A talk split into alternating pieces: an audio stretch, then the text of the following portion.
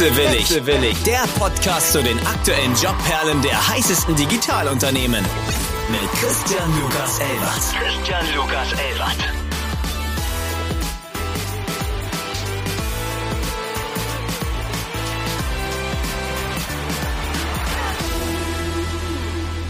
Einen wunderschönen guten Nachmittag, liebe Marion. Ich freue mich sehr. Hallo an alle Wechselwilligen da draußen, dass ihr wieder eingeschaltet habt. Heute eine weitere Folge, auf die ich mich persönlich sehr, sehr, sehr freue. Marion, eine sehr gute Freundin, mit der ich früher zusammengearbeitet habe. Ich habe sie gestern noch als ehemalige Vorgesetzte bezeichnet, aber ich wurde korrigiert. Sie war die Vorgesetzte von meinem Vorgesetzten. Dennoch haben wir zusammengearbeitet. Und Marion hat meine persönliche Start-up-Geschichte sehr geprägt, war live dabei und äh, kann, glaube ich, einiges aus dem Klischee-Handbuch der deutschen Startup-Szene berichten. Ich glaube, äh, da geht einiges nicht auf jede Kuhhaut oder auf gar keine Kuhhaut, aber es sind zumindest ganz viele tolle Geschichten. Marion ist Geschäftsführerin von Tibber Deutschland, einem Energieanbieter.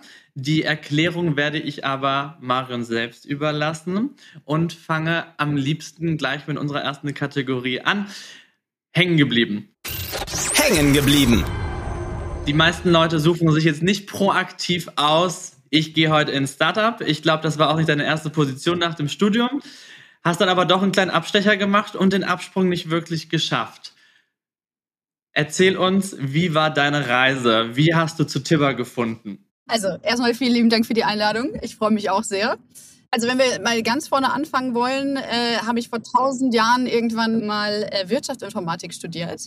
Und das hat damals, wusste ich das noch nicht, aber tatsächlich den Grundstein für meine äh, Startup-Geschichte gelegt. Gar nicht so sehr, weil ich jetzt unbedingt ähm, meine, meine dort erworbenen Skills äh, einsetzen könnte, sondern weil ich mit Philipp Magie zusammenstudiert habe, dem Gründer von äh, CityDeal beziehungsweise dann Groupon. Aber tatsächlich, wie du gesagt hast, äh, Philipp und ich haben zusammen den Bachelor gemacht und ich habe dann noch meinen Master dran gehangen. Er, hat in der Zwischenzeit CityDeal respektive Groupon gemacht kann man sich einmal kurz überlegen, wer die zwei Jahre schlau oder sinnvoll genutzt hat. Ich hatte wahrscheinlich ein bisschen mehr Freizeit und habe dann tatsächlich erst kurzfristig bei Aldi angefangen. Das heißt, ich kann sogar auch Einblicke persönlicher Natur in die Welt außerhalb von Startups geben. Das war aber relativ schnell klar, dass das kein Match ist. Und dann habe ich Philipp in Berlin getroffen und der hat gesagt, Hast du nicht Lust, wir machen was Neues? Das war damals Quando. Da habe ich noch gesagt, ja, total gerne, aber ich komme auf keinen Fall nach Berlin. Und dann habe ich bei Quando angefangen. Damals, ich weiß gar nicht, als Mitarbeiter Nummer 5, Nummer 4, ich weiß es nicht, auf jeden Fall ganz am Anfang und habe dann da auch tatsächlich dieses erste Mal so richtig from scratch, also äh, Office suchen, äh, die ersten zwei Leute heiern und, und dann nach ungefähr, ich glaube nach einem Jahr, hat Philipp dann gesagt, ja, du kannst dir das jetzt nochmal überlegen mit dieser Köln-Geschichte, das ist ja alles nett. Wenn du was Richtiges machen willst, musst du nach Berlin kommen. In der Zwischenzeit hatte ich mich aber dann auch schon so ein bisschen mit Berlin angefreundet und bin dann, ähm, ja, jetzt inzwischen fast vor neun Jahren nach Berlin gezogen. Habe Quando dann hier mit, mit aufgebaut. Das äh, wurde ja dann aber auch recht schnell. Also ich glaube, das ist so ein bisschen das erste Klischee vielleicht, auf was du so äh, anspielst oder in dieser Art Startups geht es ja nicht unbedingt darum, ein nachhaltig erfolgreiches Geschäft aufzubauen, sondern da geht es eher darum, wir haben das irgendwann mal gesagt, wir bauen kein Unternehmen, wir bauen die nächste Slide für den Investor Pitch. Und genau so ist es auch. Ne? Also letzten Endes, man tut alles äh, in dem Hintergedanken, wie sieht es da aus. Das möchte ich gar nicht verurteilen. Ich glaube, auch heutzutage ist das gar nicht mehr so gang und gäbe, aber gerade so zu der Zeit, ähm, ja, irgendwie so um die, ja, ab so 2010 bis 2015, 16, 17, ich weiß nicht, wann sich das ein bisschen geändert hat, war das ja eher gang und gäbe, dass äh, man sehr schnell sehr groß wurde, äh, was jetzt nicht immer unbedingt dazu führt, dass man ein sehr nachhaltiges Geschäftsmodell aufbaut. Man kann ja schon fast von gewissen Zeitaltern der Startups sprechen. Das ist ja wirklich Hypergrowth, Copycat, also die Ära mit äh, bestimmten Berliner Konglomeraten, die sehr schnell Sachen aufgebaut haben. Und das hat sich ja jetzt auch verändert, was sich ja auch so ein bisschen in deiner persönlichen Reise widerspiegelt.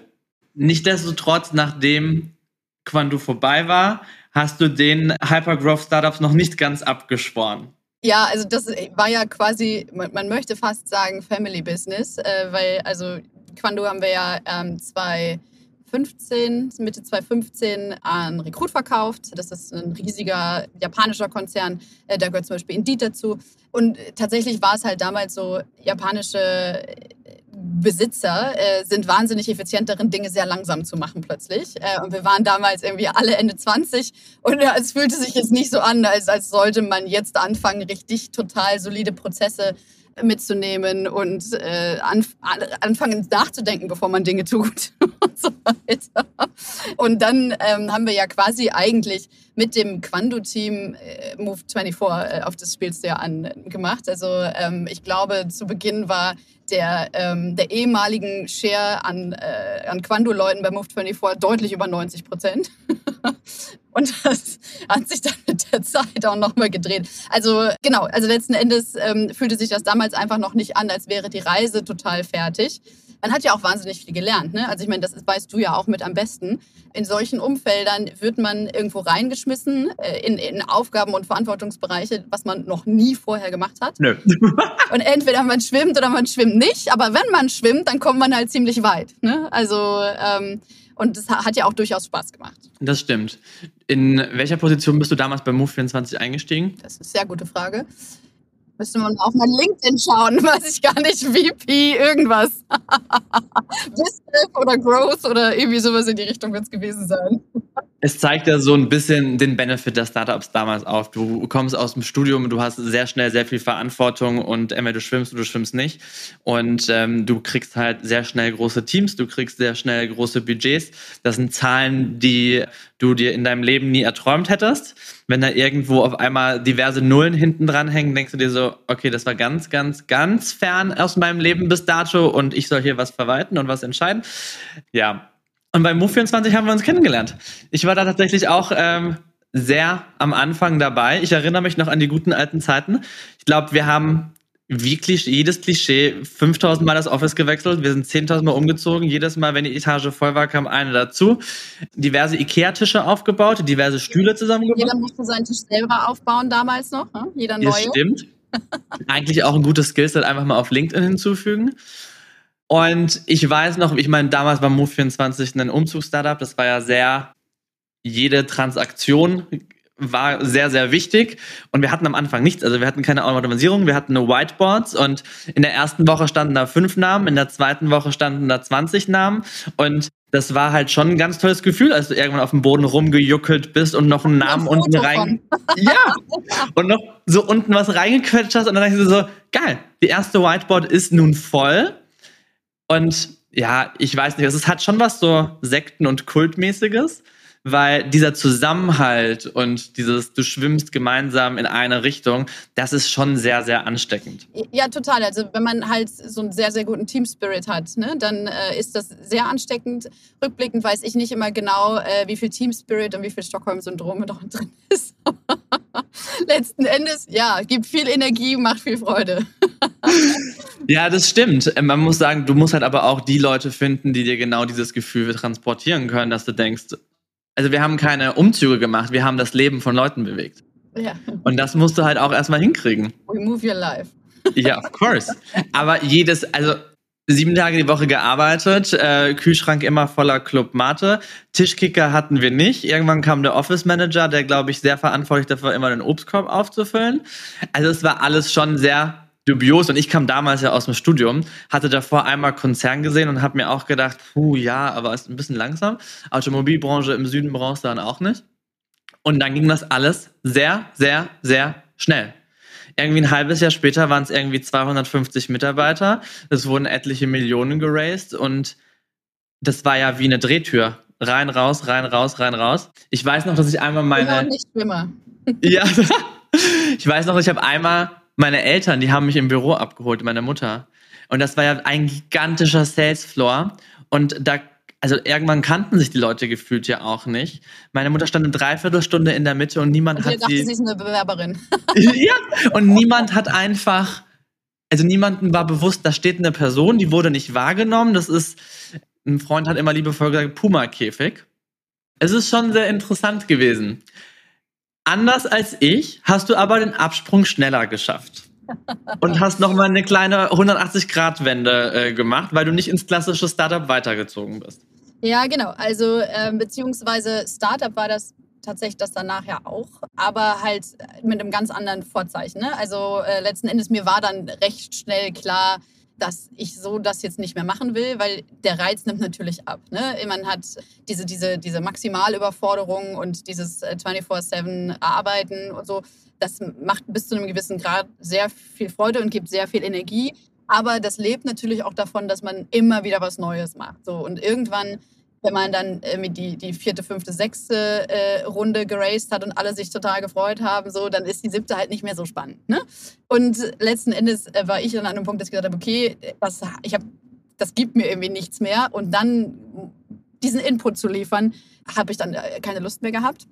Und dann habe ich, ja, wie man in Berlin halt Leute kennt, hat mir äh, Daniels, Daniels Regge damals ich habe ursprünglich mal was bei Dreamlines äh, angeboten, aber das, das wollte ich nicht eben aus den gleichen Gründen, weil ob es jetzt Umzüge oder Kreuzfahrten sind, das fand ich jetzt vom Konzept her das Gleiche.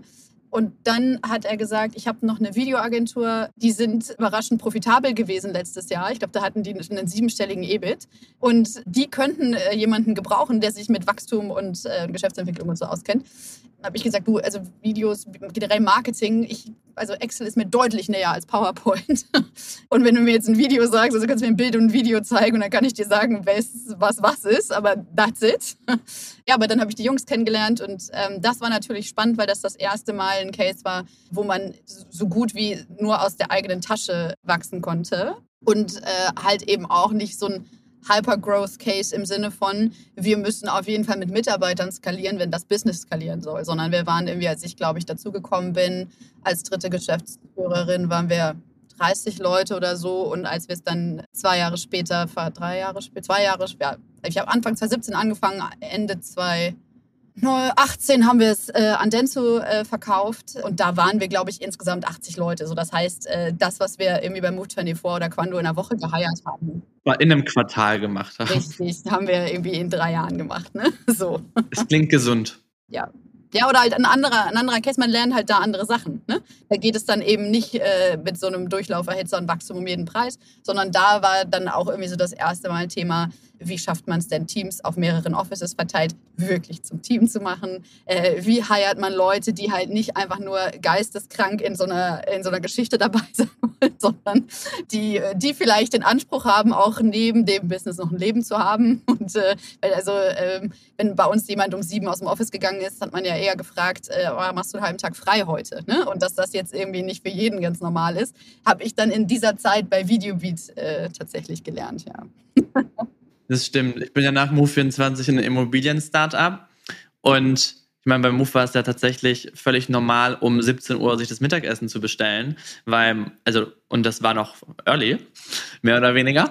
Und in dem Immobilien-Startup haben um 17 Uhr alle Feierabend gemacht, war auch so, Dö, dö, dö, dö. Was mache ich? Ja, dann muss man erstmal mit sich selbst klarkommen, ne? So was, Komplett. Was Komplett. Das war aber ein ganz, ganz, ganz krasses Learning, dass du einfach merkst, das war völlig out of space. Ich will es nicht verleugnen, es war eine unglaublich gute Schule, aber es ist dann auch ganz schön, wenn du äh, aus dieser Achterbahn aussteigst und realisierst, das war jetzt Mittel zum Zweck und das war ganz gut, aber es ist einfach nicht die Norm. Videobeat wurde an Denso verkauft. Und Marion wurde verkauft an? ja, erstmal auch an Denso, ne? Man ist ja da irgendwie mitgefangen, äh, mitgehangen. Nee, das war auch, also das war aber auch toll, weil tatsächlich äh, dann war, ist natürlich sehr konzernig, ne? Also ähm, das ist riesig groß und äh, dann sind da plötzlich, ich glaube, die haben 1500 Mitarbeiter gehabt oder so, ähm, also wirklich groß. Äh, ja, also für, für Deutschland, ich glaube, es waren um, so um den Dreh. Das ist natürlich ein globaler Konzern, ähm, wo man dann halt so eingegliedert wird, ne? als, als der neue MA hoffentlich Erfolg. Und aber da habe ich dann tatsächlich ähm, auch das erste Mal mit der Ulrike Handel, äh, die ist inzwischen Springer-Vorständin, die war damals Deutschland-CEO ähm, von Denso. Und von der habe ich tatsächlich wahnsinnig viel mir abschauen können, äh, wenn es darum geht, wirklich große Organisationen mitzunehmen auf so eine Reise. Also ähm, ich habe selten, glaube ich, so jemanden gesehen, der das so perfektioniert hat, wie man wirklich Leute, die nicht nur zwei Hierarchiestufen, sondern 18 unter einem stehen, trotzdem die Unternehmensstrategie äh, irgendwie transparent erklären kann und, und die irgendwie alle, alle zusammen einnordet und so visionär auch ganz große Tankerschiffe irgendwie für, für ein neues Zeitalter vorbereitet. Also ich glaube, die war einer der allerersten, die Remote Work für alle vor, deutlich vor Corona äh, noch möglich gemacht hat und so. Also das war auf jeden Fall sehr lehrreich. Ich meine, es ist ja ein Business, was ja von diversen Standorten funktioniert hat, aber das musst du auch erstmal schaffen, dass du sagst, von oben herab, uns ist eine Firmenmentalität ganz, ganz wichtig und jeder soll sich abgeholt fühlen und nicht, ich reporte nur an die äh, Linie unter mir und alle anderen gucken mal, wo sie bleiben. Ist ja auch ein ganz anderes Modell der Wertschätzung den Mitarbeiter gegenüber, was ja heutzutage super wichtig ist. Ich mache jetzt einen Schwenker, einmal fast forward. Ich glaube, oh, das war Januar 20, 2020, Januar. Maren wird Geschäftsführerin eines skandinavischen Unternehmens in Deutschland von Tibber. Und dann ging die Reise los. Kurzer Wrap-up. Was macht Tibber? Äh, wir sind ein äh, smarter äh, Energieversorger. Das heißt, du als Privatperson kannst deinen Stromvertrag bei uns haben. Und der große Unterschied zu allem anderen, was hier in Deutschland so am Markt ist, ist, dass wir nichts mit dem Stromkonsum verdienen. Das heißt, wir geben quasi den Strompreis zum Einkaufspreis, weil alle Anwälte zucken jetzt wieder zusammen, die hier mit uns arbeiten. Einkaufspreis heißt Börsenpreis plus, plus Steuern und Abgaben. Das heißt, wir machen das, wenn es geht. Das heißt, wenn die Leute einen smarten Zähler im Keller haben, machen wir das auf stündlicher Basis. Das heißt, das hat den Vorteil, dass Energie dann, wenn gerade viel da ist, äh, besonders günstig ist. Und wenn das noch nicht der Fall ist, dann machen wir das auf monatlicher Basis. Aber auf jeden Fall ist der Anspruch immer, dass wir Leuten dabei helfen, weniger Energie zu konsumieren, energiebewusster zu konsumieren und dann auch zu sparen, nicht nur Kilowattstunden, sondern eben auch Euros, wenn man generell weniger Energie verbraucht und dann, ähm, wenn sie günstig ist, dann sieht man das direkt auf der nächsten Rechnung. Man kann alles, was irgendwie im Energiehaushalt eine Rolle spielt, mit der Tiber App connecten. Das heißt, äh, dein E-Auto, deine Wallbox, deine Wärmepumpe, äh, alles, was du an Smart Home Geräten zu Hause hast. Und dann kannst du quasi in der App nachvollziehen, was sind denn eigentlich meine Stromfresser? Also wie, wenn ich jetzt äh, anfange, mal konsequent das Licht auszumachen, was heißt das in Euro auf meiner Rechnung? Wenn ich anfange, die Waschmaschine vielleicht äh, mal richtig voll zu machen und deswegen dreimal weniger wasche, was heißt das auf meiner Rechnung? Wenn ich mein Auto dann lade und das geht dann eben auch automatisiert. Ähm, wenn es gerade besonders günstig ist. Wie viel spare ich denn dann? Genau, also es geht rund um das Thema Energienutzung, Transparenz, Sparen, Nachhaltigkeit. Ja, Transparenz trifft, glaube ich, ganz gut. Ich bin natürlich auch Tibber-Kunde, also gar keine Frage. Und ich meine, wir haben uns die Woche schon öfters darüber unterhalten, weil äh, ich habe nun auch den äh, Pulse, Pulse, dieses wunderbare Gerät am Zähler, was mir genau ermöglicht zu sehen, wann ich was verbrauche. Wir werden alle sehen, ob daran meine Beziehung in Brüche gehen wird oder nicht. Ja, man sieht auf einmal, was die ähm, sehr krassen Stromfresser sind. Ich darf auch nur noch nachts waschen. Und ich glaube, das wird auch so bleiben. Nein, ich, Nein ähm, es ist super interessant. Deswegen ich liebe es und ich liebe auch deine Reise da zu verfolgen, wie das seit zwei Jahren entsteht. In Deutschland, inzwischen jetzt auch in Holland. Und äh, natürlich, was ich super interessant fand zu sehen, ist, du hast in Startups gearbeitet, in deutschen Startups, das waren Hypergrowth-Startups und jetzt arbeitest du für ein skandinavisches Unternehmen. Das war ja schon auch vor Corona was ganz anderes. Flexibles Arbeiten, andere Mitarbeiter, Wertschätzung. Wie war die Reise für dich, für ein skandinavisches Unternehmen auf einmal zu arbeiten? Was war der Unterschied? Ja, ich kann das gar nicht so genau auseinanderhalten, was davon skandinavisch und was einfach wirklich die beiden Gründer sehr, sehr gut machen. Ähm, also der eine ist Schwede, der andere ist Norweger. Also das heißt, ich weiß jetzt nicht, äh, ob, äh, ob das in jedem skandinavischen Unternehmen so ist, aber tatsächlich, ich glaube, die größten Unterschiede die man, die man so mit klassischen Startups hat, vor allem wie wir zwei äh, sie halt vorher gemacht haben, ist wirklich dieses, wir stellen Menschen ein. Wir heiern keine Ressourcen. So. Ähm, das ist schon mal, äh, glaube ich, Punkt Nummer eins. Das heißt, mir kam das am Anfang ein bisschen sehr fluffy vor, ein bisschen, äh, ein bisschen sehr weich gespült und, äh, und mit, viel, mit viel Feenstaub äh, am Start. Aber tatsächlich muss man sagen, es ist ein ganz anderes Arbeitsklima. Es, führt überhaupt nicht dazu, dass weniger produktiv gearbeitet wird. Ähm, aber es fühlt sich äh, irgendwie gleich jeder wohl. Ähm, es integrieren sich ganz andere Leute, also auch ähm, Leute, die vielleicht von Natur aus ein bisschen introvertierter sind, die äh, jetzt nicht so Hans Dampf in allen Gassen und äh, Und, so. und halt nicht, nicht dieser, die auf dem Salesfloor keine fünf Minuten überlebt hätten, wahrscheinlich, äh, die aber tatsächlich einen fantastischen Job machen, wenn man sie vielleicht mal zehn Minuten, wie man ihm mal zehn Minuten Zeit gibt, um sich zu überlegen, was man sagen möchte und so weiter. Also ne, so sehr, sehr, sehr viel auf den Menschen abgestimmt. Dann, was Arbeitszeiten angeht, äh, war das tatsächlich von Anfang an so. Also ähm, bei uns dadurch, dass die beiden Gründer, ich glaube, als ich die kennengelernt habe, waren die also Ende 30, Anfang 40, ähm, sind halt nicht so diese typischen BHU-Gründer äh, äh, mit 24 und jetzt geht's los, äh, sondern die haben irgendwie beide Familie, beide auch irgendwie ein Leben außerhalb der Company und das merkt man auch. Also der eine Gründer hat äh, ab vier in seinem Kalender immer Kids Time drin stehen, weil er mit seiner Frau den Deal hat, wenn die Kinder irgendwie, ich glaube, sie sind jetzt ähm, zwei und vier oder so, wenn die eben alt genug in dem Alter sind, dann geht sie wieder voll arbeiten und er ist am Nachmittag da. Generell das Thema, wie bringe ich meinen Alltag irgendwie, also wie schaffe ich so eine gute Work-Life-Integration? Das heißt, äh, bei uns sind total viele, die mittags ins Office kommen äh, oder nachmittags äh, dann wieder gehen. Also generell geht es eher darum, wie schaffen wir was zu delivern, wann, wie und wo. Ist erstmal wurscht. Äh, solange also ihr gibt keine Vorgaben, wie der Job zu erledigen ist, also mit welchen, in welchen Umständen, sondern do the job. Äh, absolut. Also das ist auch, glaube ich, mein größtes Learning. Ähm, das klingt so einfach, aber man muss da erstmal loslassen können, wenn man gerade auch aus dieser Schule kommt, wo, wo ich daher kam. Wenn man Leute wie erwachsene Menschen behandelt, dann verhalten die sich auch so. So, das heißt, äh, das ist äh, tatsächlich mein großes Learning. Das sage ich inzwischen auch allen, die, die irgendwie in meinem direkten Reporting-Umfeld anfangen ich habe keinerlei Lust, dich zu irgendwas zu kontrollieren, sondern du bist als, Eigenverant bist als verantwortliche Person eingestellt. Das ist ein Verantwortungsbereich. Wenn irgendwas nicht klar ist, bin ich jederzeit da. Frag gerne. Wenn du Hilfe irgendwo brauchst, auch jederzeit gerne. Aber ich werde nicht anfangen zu kontrollieren, wann du arbeitest, wo du arbeitest oder, oder wie du arbeitest. Äh, wenn wir irgendwann ein Output-Problem bekommen, dann müssen wir uns halt mal unterhalten. Aber letzten Endes, wichtig ist, dass die Dinge irgendwann erledigt sind, in, in a timely manner. Und dass vor allem deine Kollegen, äh, die dann äh, damit arbeiten, ähm, wissen, wann du was machst und wo du was machst, damit das halt nicht im Chaos endet. Ne? Es ist kommunikationsstärker wahrscheinlich, als das früher war. Also würdest du sagen, dass Micromanagement quasi im Vokabular nicht wirklich vorkommt? Absolut nicht. Zero. Okay ist ein Unterschied zur äh, Vergangenheit, wo ja wirklich Activity Tracking par excellence betrieben wurde und das gibt es auch immer noch. Fakten, Fakten, Fakten. Wie groß seid ihr denn inzwischen? In Deutschland sind wir jetzt 40 Leute. Obwohl ja nicht, also wir sind ja ein wahnsinnig nicht zentralisiertes äh, Team. Das heißt, global sind wir jetzt, ich glaube, wir sind 300 inzwischen. Also wenn nicht, sind wir nächste Woche 300. Und tatsächlich feiern wir gerade schnell.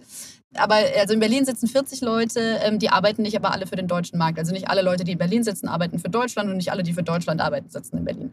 Also das heißt, ihr versucht auch nicht Landesgrenzen als Limitation zu sehen, sondern wenn es in Deutschland jetzt Amazing Head of Marketing gibt oder ähm, in wo ganz anders jetzt einen super Developer, dann ist jetzt eine Relocation auch nicht zwangsläufig nötig. Kommt ein bisschen drauf an, auf die Rollen. Also Marketing zum Beispiel hatten wir mal, dass das nicht, äh, nicht lokal war und das hat aber ein, dann ist das einfach wahnsinnig schwierig. Ich würde nicht sagen, dass das unmöglich ist, wäre auch kein No-Go beim Hiren, aber da hat einfach, da ist der Vorteil, dass du im Markt selber lebst und ein bisschen was mitbekommst, äh, einfach einen wahnsinnigen Einfluss auf die Qualität deiner Arbeit. Ne? Also Developer ist sowieso total egal, wo die sitzen. Die müssen, äh, da sind wir inzwischen sogar dabei, ähm, uns dahin zu bewegen, dass das nicht mal in irgendeiner Form eine Verbindung zu einem Office haben muss. Also wir haben fünf Offices jetzt, in, also in Norwegen zwei, eines in Schweden, in Helsinki, ähm, in Amsterdam und in Berlin. Ähm, und inzwischen haben wir echt viele Developer, die nicht zu einem Office direkt connected sind. Und ansonsten, also wenn es der Job nicht nötig macht, kannst du arbeiten von wo du möchtest. Ganz neue Worte, muss man sagen. Ja, ich habe auch gerade gedacht, wenn Leute mit mir gearbeitet haben, äh, die können es wahrscheinlich nicht glauben. Ach nein, ich, äh, wir entwickeln uns ja alle weiter, Gott sei Dank. Ich habe jetzt aber auch eine Freundin, die während Corona natürlich Homeoffice hatten und die jetzt auf äh, fünf Tage ähm, Präsenz wieder verpflichtet worden sind. Und da denkt man sich, hey Leute, ihr habt wirklich gesehen, Leute können arbeiten, sie sind produktiver. Und wenn du ihnen die Flexibilität gibst, die meisten nehmen es ja nicht wahr. Die finden es ja toll, ins Office zu gehen. Sie möchten ja von ihren Kollegen umgeben sein. Aber von vornherein, dass du heutzutage noch nicht verstanden hast, das direkt zu limitieren, na, ich verstehe auch gar nicht, also da hat man halt eher ein Problem mit was anderem. Ne? Also wenn Leute, wenn man Leute zwingen muss mit einer Ansage, du musst ins Office kommen und das wird als wahnsinnig, als wahnsinniger Nachteil empfunden, dann hat man ja mal wo ganz anders in der Kette schon mal was falsch gemacht. Ne? Also ähm, die Leute sollen bitte gerne miteinander äh, in Kontakt treten, auch persönlich. Und die sollen sich im Office wohlfühlen. Und ähm, also ich meine, gerade in Berlin ist es ja auch inzwischen so, dass es gar nicht mehr so leicht ist, eine Wohnung zu finden und auch in einer akzeptablen Größe. Das heißt, wir haben total viele Leute, wenn wir natürlich auch viele junge Leute haben hier, die entweder auf 25 Quadratmetern wohnen oder fünf Mitbewohner haben, die sind heilfroh, wenn sie im Office arbeiten können. Das stimmt. Also wir wissen, Culture im Unternehmen ist äh, besonders wichtig. Ähm, ich weiß noch, du hast damals, du hast das Office in Berlin aufgemacht, du hast später auch Office gesucht, äh, ich glaube noch vor Corona, weil ihr euch vergrößern wolltet. Ich gehe inzwischen davon aus, dass ihr nicht mehr pro Mitarbeiter einen Desk habt. Ja, tatsächlich doch. Ist aber gar nicht so geplant. Tatsächlich ist das ein Learning aus meiner Zeit so mit Quando und, äh, und Move. Und also da wäre ja auch Homeoffice eher nicht so denkbar gewesen. aber tatsächlich habe ich von Anfang an viel Wert darauf gelegt, dass die Leute gerne kommen. Wir haben auch äh, immer Leute da und das heißt aber auch, dass ich nicht Lust habe, wenn wir sehr schnell wachsen, dass wir alle zwei Jahre umziehen müssen. So, das heißt, äh, wir laufen eigentlich gerade immer mit so im Moment so 20 Prozent Überkapazität. Also eigentlich äh, hätten wir mehr Platz. Wir haben gerade noch einen zusätzlichen, eine zusätzliche Etage dazu genommen im gleichen Gebäude, einfach weil sich die Gelegenheit geboten hat. Und haben tatsächlich im Moment noch äh, für jeden einen Schreibtisch äh, und hätten auch noch Meetingräume und so weiter. Das würden wir aber wahrscheinlich perspektivisch jetzt nicht forcieren, dass das immer so ist, sondern dann würden wir wahrscheinlich jetzt irgendwann so ein Buchungstool einführen, wenn wir merken, dass die Ressource Schreibtisch äh, knapp wird. Benefit Bullshit Bingo. Was darf denn ein Tipper-Mitarbeiter äh, bei euch erwarten? Wir kennen ja das aus anderen Startups, klassische Mitarbeiterbeteiligung, Obstkorbe, ähm, anstatt 22 Urlaubstage 24, weil wir so rebellisch sind.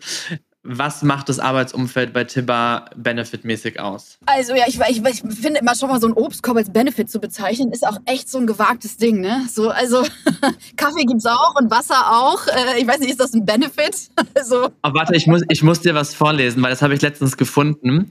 In, inzwischen beschäftige ich mich ein bisschen mehr mit Job Descriptions und ich fand das ganz toll, weil das war dann alles normal geschrieben und dann wurden die Benefits in Capital Letters darunter geschrieben.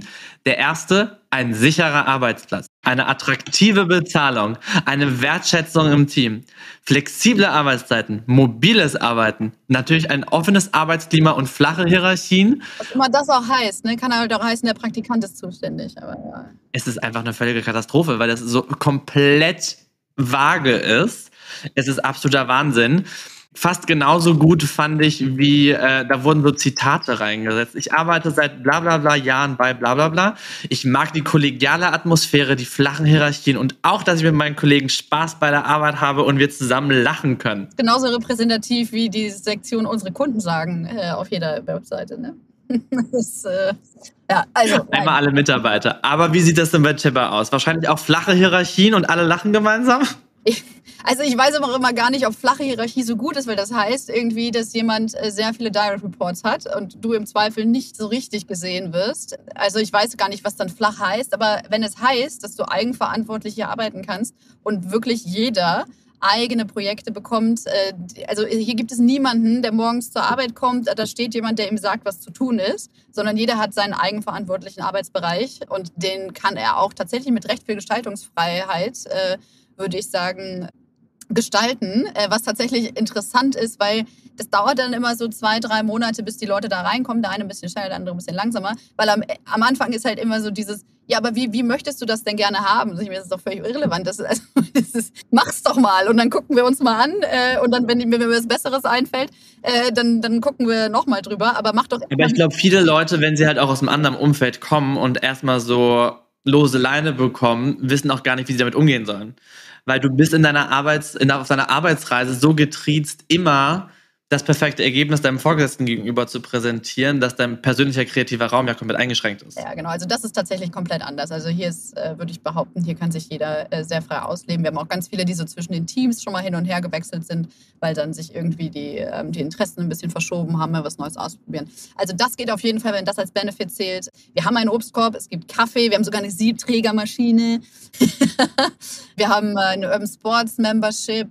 Wir haben ein wirklich schönes, großes Riesen-Office. Es gibt Weihnachtsfeiern, es gibt Sommerfeiern, es gibt regelmäßige Afterworks. Ähm, es gibt wahnsinnig nette Kollegen ja, also ähm, ich glaube aber tatsächlich, also für mich auch, auch über die Jahre jetzt hinweg, klar, du musst ein Office haben, wo die Leute sich wohlfühlen und du musst da den Supply haben, dass die Leute überleben können. Ja, sprich Obst und Kaffee und Wasser und was weiß ich so. Das ist kein Benefit. Sondern ich glaube, den größten Benefit, den du hast, ist, dass du, wenn dann in einem Umfeld arbeitest, wo jemand dir was beibringen möchte, wo du selber was ausprobieren kannst, wo du Feedback bekommst, wo jemand sieht, wenn du Hilfe brauchst, wo jemand sieht. Sollte, es kann ja auch mal durchaus sein, dass man sich selber in so eine Lage manövriert, äh, dass man eben kurz vorm Ertrinken ist und ideal idealerweise sieht das halt jemand und kann dann dir mal so eine Lifeline äh, schmeißen und sagen, schau mal, das sieht irgendwie aus, als wäre es ein bisschen viel, wollen wir mal ein bisschen was von dem Tisch runter sortieren.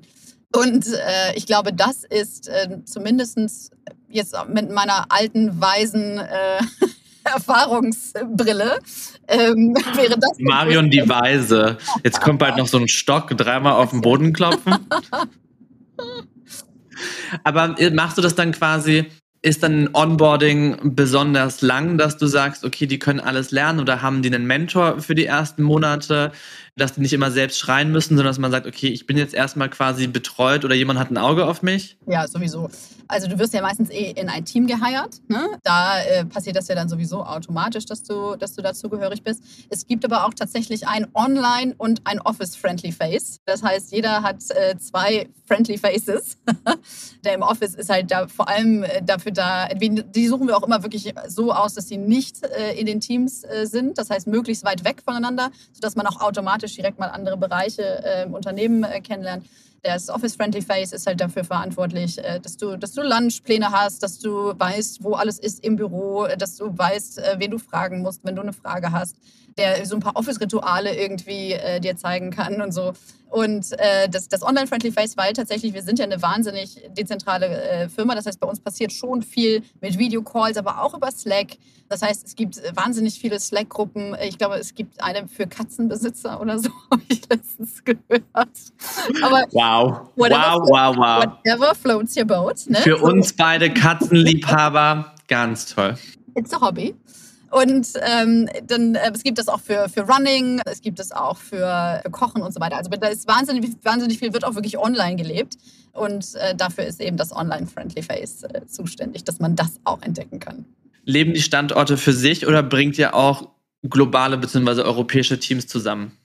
Äh, ja, äh, das ist äh, gerade jetzt so post-Corona. Corona ist ja vorbei, wissen wir jetzt. Ne? Das ist eine gute Frage. Also, wir haben tatsächlich, bevor Corona äh, passierte, passiert, ich weiß nicht, bevor es Corona gab, haben wir jedes Jahr ein Offsite gemacht. Und zwar, und das finde ich total cool und ich hoffe sehr, dass wir da jetzt wieder hinkommen, dass wir das äh, auch nächstes Jahr wieder richtig machen, ist, dass wir quasi ein Offsite eine ganze Woche gemacht haben und gar nicht dann jetzt irgendwie so äh, nach, nach Mallorca in ein Haus oder so, sondern wirklich in der Stadt, ich war dabei, äh, waren wir in Oslo und dann wird dann Coworking Space gemietet und dann arbeitet man eigentlich ziemlich normal, aber halt alle zusammen.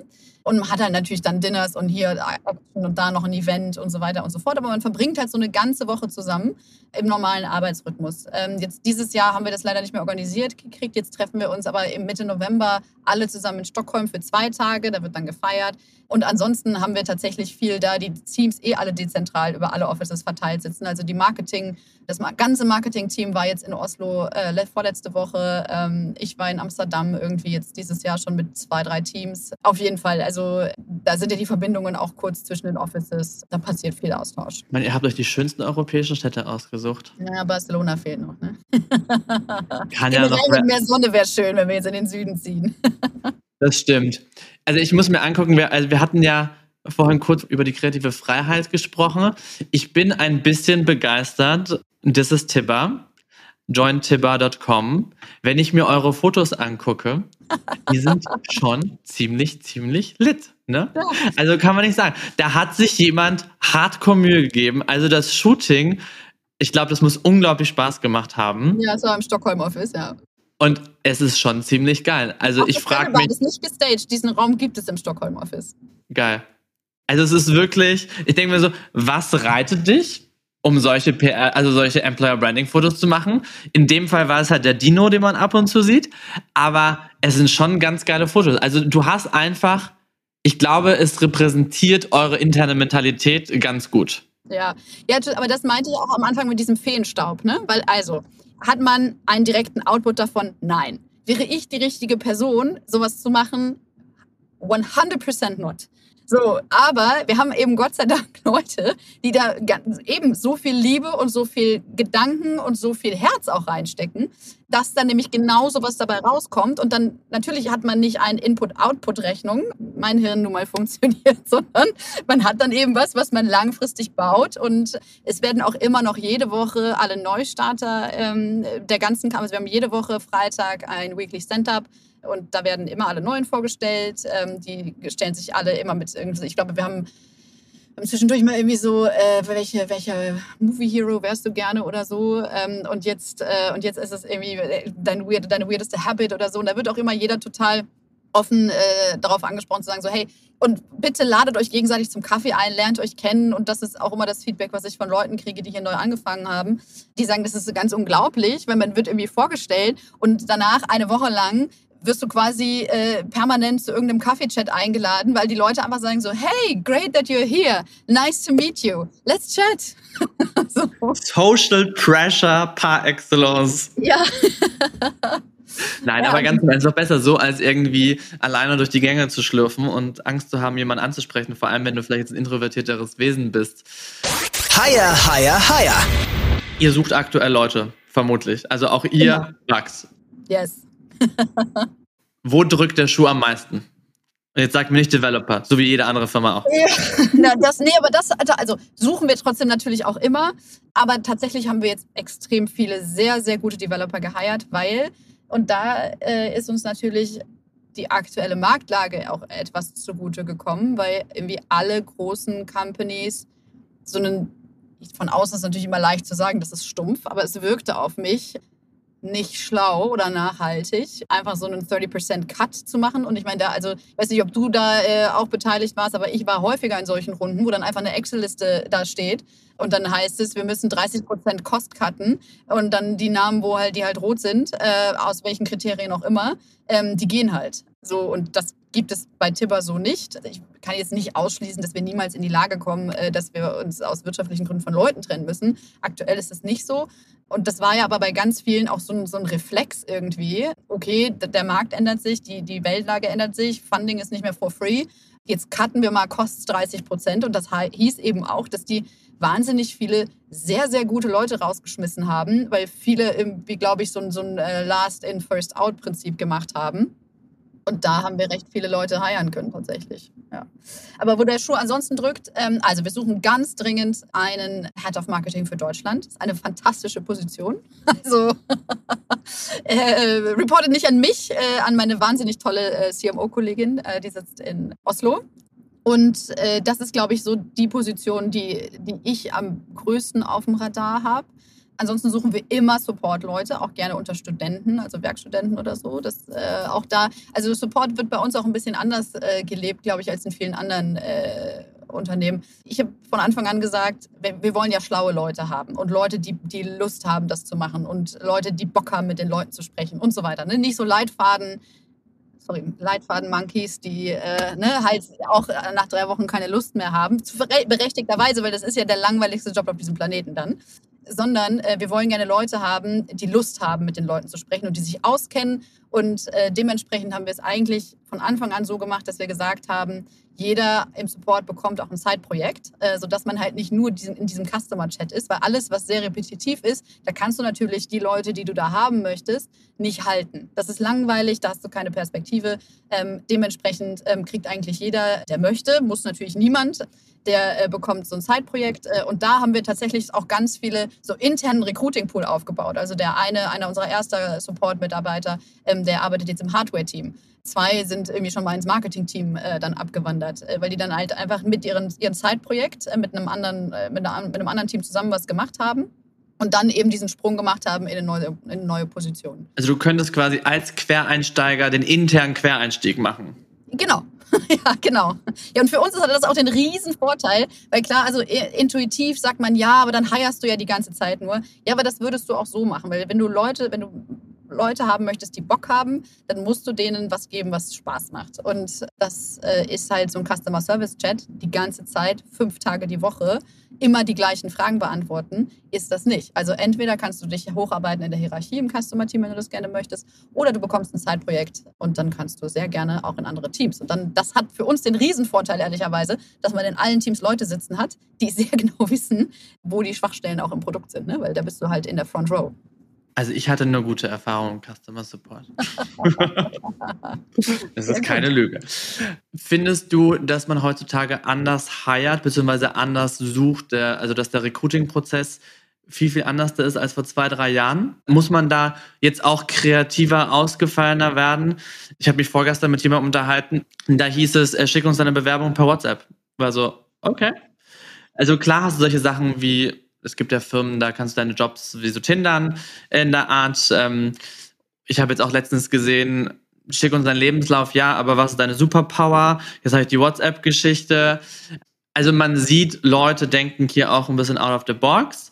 Findest du, man muss das auch jetzt machen oder man fährt mit dem klassischen Recruiting jetzt auch noch ganz gut? Ich, ich, wenn ich selber hire, ohne HR-Support, mache ich das eigentlich nicht groß anders. Jetzt müsstest du, wenn da mit jemandem von uns aus dem People-Team sprechen, die stechen mich im Zweifel auch. Ich, also ich finde immer, also ich heiere eigentlich immer ziemlich, ziemlich gleich. Und aber ja, du hast wahrscheinlich recht, für gewisse Positionen, gerade wenn du sehr viele Leute da brauchst, ist das wahrscheinlich sehr richtig. Ich gucke ja eigentlich immer, dass ich nicht große Teams habe. Dementsprechend muss ich nicht auf Masse feiern, sondern ich habe ich hab gerne maximal irgendwie, also ich habe glaube ich gerade acht Direct Reports, was jetzt eigentlich schon recht viel ist für meine Verhältnisse. Ja, also es ist schon nicht wenig. Ja, genau, aber die machen halt, die haben halt unter sich dann äh, jetzt keine, keine Riesenteams, sondern, ähm, sondern haben immer eher so, so, so Stabsstellen. Also, wenn man auf Masse heiert äh, und viele Leute braucht und viele, also ne, auch fünfmal die gleiche Position besetzt, dann hast du wahrscheinlich recht. Ich habe die Erfahrung gemacht, dass äh, du eher schnell sein musst. Also das ist was, was die, was die Kandidaten zu Recht auch ehrlicherweise nicht verzeihen. Wenn das alles intern 100.000 Jahre dauert und dann schickst du deinen Lebenslauf und dann dauert das vier Wochen, bis du eingeladen wirst, dann dauert das danach wieder drei Wochen, bis du zum nächsten Gespräch kommst, dann kriegst du keine Antwort zwischendurch und so weiter. Ich glaube, das lassen die Leute nicht mehr mit sich machen und da haben sie auch total recht. Ich glaube, ähm, wenn du einfach so gute Kommunikation aufrechterhältst und einigermaßen zügig diesen Protest durchziehst, sodass dann am Ende auch alle wissen, wollen wir jetzt oder nicht. Ne? Wie, find, wie findest du denn das klassische, wir müssen uns jetzt nochmal intern besprechen und eine Nacht drüber schlafen? Mache ich nie, ähm, macht mein Chef aber zum Beispiel immer. Also der schläft immer drüber. Ich sage den Leuten eigentlich meistens im Gespräch sofort, äh, du, ich, ich bin, ich bin, I'm a, I'm a straight shooter. Ich finde dich gut, hast du Bock? Und dann ich sage dann aber meistens so, du kannst gerne eine Nacht drüber schlafen, weil ich weiß, dass ich auch inzwischen, ich weiß nicht, wie viel 100 Leute geheiert habe. Das heißt, inzwischen habe ich, glaube ich, ein ganz gutes Bauchgefühl so für mich, mit wem ich gut kann und wo ich weiß, okay, das passt auf die Position. Ähm, aber das heißt natürlich nicht, dass die Person äh, auch schon hundertmal in der gleichen Situation war. Naja, das stimmt. Ich habe meine Cousine hatte sich jetzt beworben auf einen Job letzte Woche und hatte jetzt war jetzt in drei Runden und dann war das an einem Freitagnachmittag. Ja, also könntest du auch nächste Woche schon anfangen und wir finden das ganz toll, aber wir können dir erst in drei bis vier Tagen Bescheid geben. Also mit Firmen mit einem Betriebsrat oder so, da verstehe ich das noch. Da hast du einfach rechtliche Instanzen, aber einfach sowas zu sagen, weil man sagt sowas und das gehört zum Prozess dazu Uh, finde ich ein bisschen Glaube schwierig. ich, ist total gang und gäbe. Ich sehe das bei uns teilweise auch, wenn wir schon mit externen ähm, äh, Agenturen arbeiten oder so. Und dann sagen die auch, ja, der erste, das erste Termin ist da und der zweite ist in drei Wochen. Sag ich, wollt ihr mich verarschen? Warum denn? Dann kann ich mich doch gar nicht mehr daran erinnern, was der mir erzählt hat. Können wir das mit in drei Tagen machen und dann wissen wir doch alle ja oder nein. Ich finde, das siehst du ja auch in so, es gibt auch so ein Meme, äh, also beziehungsweise es, Leute werden inzwischen so ein bisschen parodiert, wie das früher war, dass du halt so als Bewerber darauf gewartet hast und melden sie sich. Und jetzt ist so ein bisschen die Macht in der Hand des Bewerbers und die Recruiter, die sind so, und, und meldet er sich, meldet er sich nicht? Ja, verändert sich alles. Wo sehen wir Tibber in fünf Jahren? Wir wollen nicht zehn Jahre fragen, aber in fünf. Tja, also, äh, wenn du mich fragst, äh, in fünf Jahren ist Safe der größte Energieversorger in Europa ein digitaler. Und ich würde nicht ausschließen, dass das Tibber ist. Das klingt sehr schön. Ich äh, freue mich auf diese Reise. Äh, wir bewegen uns langsam Richtung Ende. Ich möchte mich schon mal für deine Zeit bedanken. Super tolle Insights. Wie gesagt, ich freue mich, die Reise weiter zu begleiten. Ich bin mir sehr sicher, dass ein paar Leute sich unbedingt die Bilder auf der Tipper Jobseite angucken und richtig hart Bock bekommen, weil ich hab's bekommen, sich ganz fleißig bewerben. Ich freue mich zu hören, ähm, ob du bald Wechselwillige bei dir haben wirst oder nicht. Closing Wisdom. Ich stelle eine Frage, wo ich persönlich die Antwort kenne. So entlasse ich alle Leute, aber wir wollen das natürlich der Menschheit da draußen nicht vorenthalten. Und im Gegensatz zu allen anderen muss ich sagen, ich glaube, bei dir kommt auch die Antwort, hätte ich sie so gefragt, wäre sie sofort äh, aus der Pistole geschossen. Wenn du nicht in Startups arbeiten würdest, wenn du jetzt gerade nicht Tipper machen würdest und alles egal wäre, was würdest du machen? ich würde wahrscheinlich irgendwas in der Gastro machen. ähm, äh, aber das hat sich auch eher entwickelt. Also erstmal, ich mag gerne Gestaltungsfreiraum haben. Ich glaube, das ist wichtig und für was arbeiten, wo ich selber äh, irgendwie Spaß habe. Also äh, ich könnte nicht Schrauben verkaufen. das hast du sehr schön ausgedrückt. Also, ich bin gespannt, inwiefern äh, sich Marions Gastrovorliebe in den nächsten Jahren vielleicht noch als Side-Business etablieren wird. Stay tuned. Ich würde normalerweise noch fragen, was würdest du als Closing Wisdom den Leuten an die Hand geben? Aber ich glaube, das hast du gerade mit dir selbst beantwortet. Verkauft oder macht Sachen, die euch Spaß bringen. Und wenn es halt Schrauben sind, also. Verkauft Schrauben. Muss no, Schrauben no Schrauben-Shaming. Ähm, ich würde mal sagen, das sind dann deine Worte. Macht was, was ihr liebt, oder? Ja, überlegt euch, was ihr machen wollt und äh, macht genau das. Ende Gelände. Marion, vielen, vielen lieben Dank es war mir ein Vergnügen, ein inneres Blumenpflücken. Ich freue mich, wenn wir uns bald wiedersehen und ich wünsche noch einen wunderbaren Nachmittag. Dankeschön, dir auch.